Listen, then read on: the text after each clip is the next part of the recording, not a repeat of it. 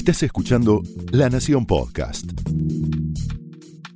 A continuación, el análisis económico de José del Río en Mesa Chica.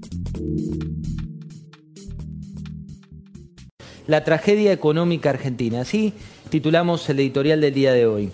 Tenés algunas novedades de, esta jornada, una novedad que tiene que ver con la inflación, reciente lo contaba en parte Martín Tetaz y también lo charlaba Luis Majul, que son estos números de inflación de noviembre del 3,2%. ¿no? Cuando uno mira el acumulado de este mal endémico de, de la Argentina es de 30,9% y si vas a los 12 meses te vas a una inflación superior al 35,8%.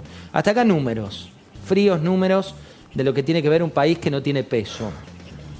¿Por qué te digo lo de fríos números? Por varias cuestiones. Una de las cuestiones es que hay una letra chica dentro de este porcentaje que es aún peor y está vinculada con el tema de la pobreza y la indigencia. ¿Por qué? Porque cuando vos mirás los valores de la canasta básica alimentaria y de la canasta básica total, que son los que en definitiva miden esa variación de pobreza e indigencia, los porcentajes fueron aún mayores fueron del 4,2% y del 3,7%, que es superior a este 3,2% que se anuncia aquí en noviembre.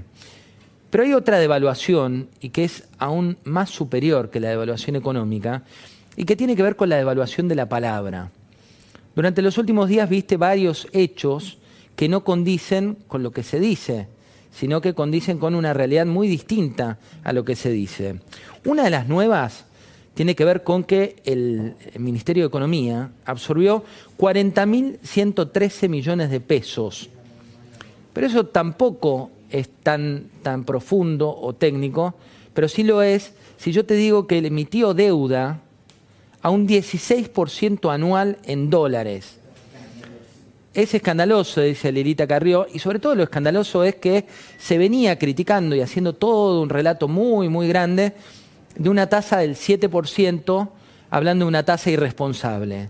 La tasa que se renovó ahora es del 16% anual en dólares, en un país del cual los argentinos quieren salir de los pesos, pero se encuentran en su corralito de pesos, en su cerco de pesos, y en el cual para que salgan determinados fondos les das una tasa en dólares del 16% anual, a contramano también de lo que se viene diciendo.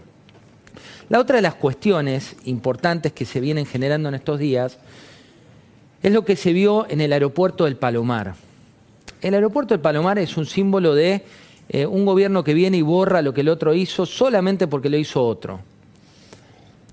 Cerrar el negocio de las compañías low cost, donde mucha gente empezó a volar por primera vez, y donde veías la posibilidad de llegar a distintos países donde nuestra Argentina, que es tan vasta en superficie y tan compleja en términos de accesos, con caminos que en su momento la propia obra pública o el club de la obra pública hizo que se invirtiera en cuestiones que no llegaban a esos caminos, sino que quedaran en algún que otro cuaderno de las coimas, lo que está pasando en términos de aeropuertos y en términos de conectividad es otra de las tragedias económicas que sufre la Argentina.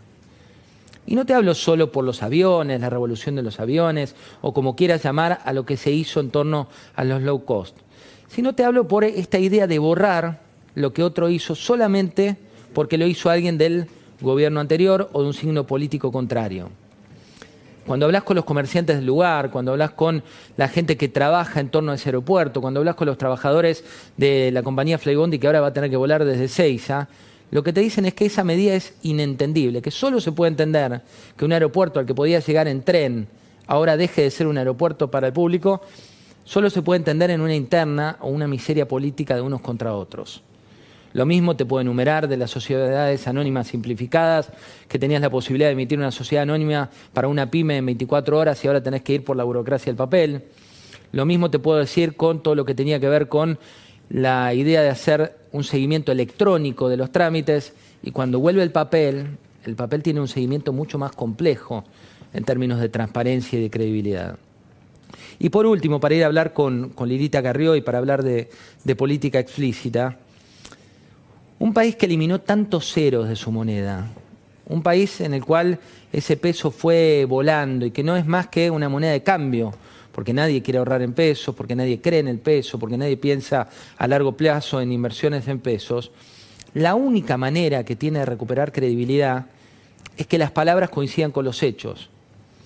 Si las palabras no coinciden con los hechos, tarde o temprano la tragedia económica argentina vuelve a repetirse. Esto fue el análisis económico de José del Río en Mesa Chica, un podcast exclusivo de La Nación. Escucha todos los programas de La Nación Podcast en www.lanacion.com.ar. Suscríbete para no perderte ningún episodio. Estamos en Spotify, Apple Podcast, Google Podcast y en tu reproductor de podcast favorito. Seguí escuchando La Nación Podcast.